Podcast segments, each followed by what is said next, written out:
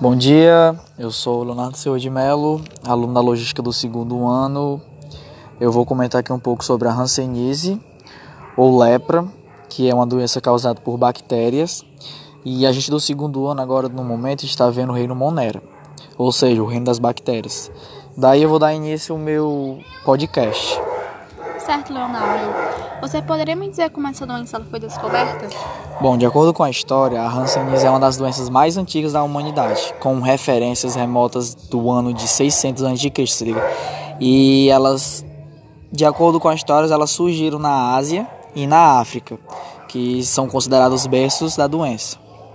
Entretanto, a termologia Hanseníase é uma iniciativa brasileira para minimizar o preconceito celular atribuída à doença, adotada também pelo Ministério da Saúde em 1976. Ok. Então, quem é o agente causador? De acordo com os cientistas, a Hanseníase possui como agente etiológico o Mycobacterium leprae, que é um bacilo que tem a capacidade de infectar grande número de indivíduos. Pois bem, como ela é transmitida? Bom, a transmissão ocorre quando uma pessoa com Hanseníase na forma infectada da doença sem tratamento, elimina o bacilo para o meio exterior, infectando outras pessoas suscetíveis. A via da eliminação do bacilos pelo doente são as vias aéreas superiores, que são mucose nasal, orofaringe, por meio de contato próximo e prolongado. Os doentes com poucos bacilos, os paucibacilares, que são os PB, não são considerados importantes como fonte de transmissão, ou seja, quem tem pouco bacilo é muito difícil transmitir essa doença ao contrário dos multibacilares, que são os MBs, que tem muitos bacilos que são considerados que transmitem mais essa doença. Certo. Quais são os sintomas? Assim, os sintomas que aparecem mais na pessoa infectada são lesões, manchas nas áreas das peles, alteração da sensibilidade térmica, sendo calor a frio, ela começa a suar, ela começa a suar muito, o corpo dela tende a formigar e a mais comum são caroços, que são nódulos no corpo, e em alguns casos eles são avermelhados e dolorosos. Certo.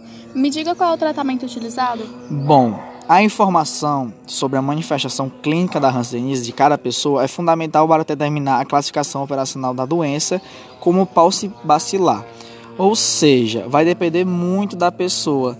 Como a gente já viu, pessoas com poucos bacilos tendem a transmitir menos, ou seja, elas tendem também a seres mais imunes a essa doença, sabe? Como os multicelula, como os multibacilos, que são pessoas que tendem a pegar mais rápido essa doença. Ou seja, vai vai vai determinar a pessoa. E o tratamento, ele é realizado com poliquimioterapia, que é uma associação de antibiomacribalos recomendada pela Organização Mundial de Saúde, a OMS. Sim, os medicamentos são seguros e eficazes. Os pacientes devem tomar a primeira dose mensal, supervisionada pelo profissional de saúde. Os demais são auto-administradas ainda do início. Em sim, o tratamento é como um tratamento no normal de alguma doença, que você vai tomar comprimidos e remédios com a orientação do seu médico. Ele vai ver a situação e vai diagnosticar. E por fim, como evitar o contágio?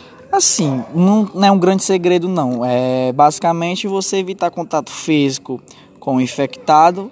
Assim você vai prevenir tanto você como as pessoas que você convive, idosos, crianças e etc.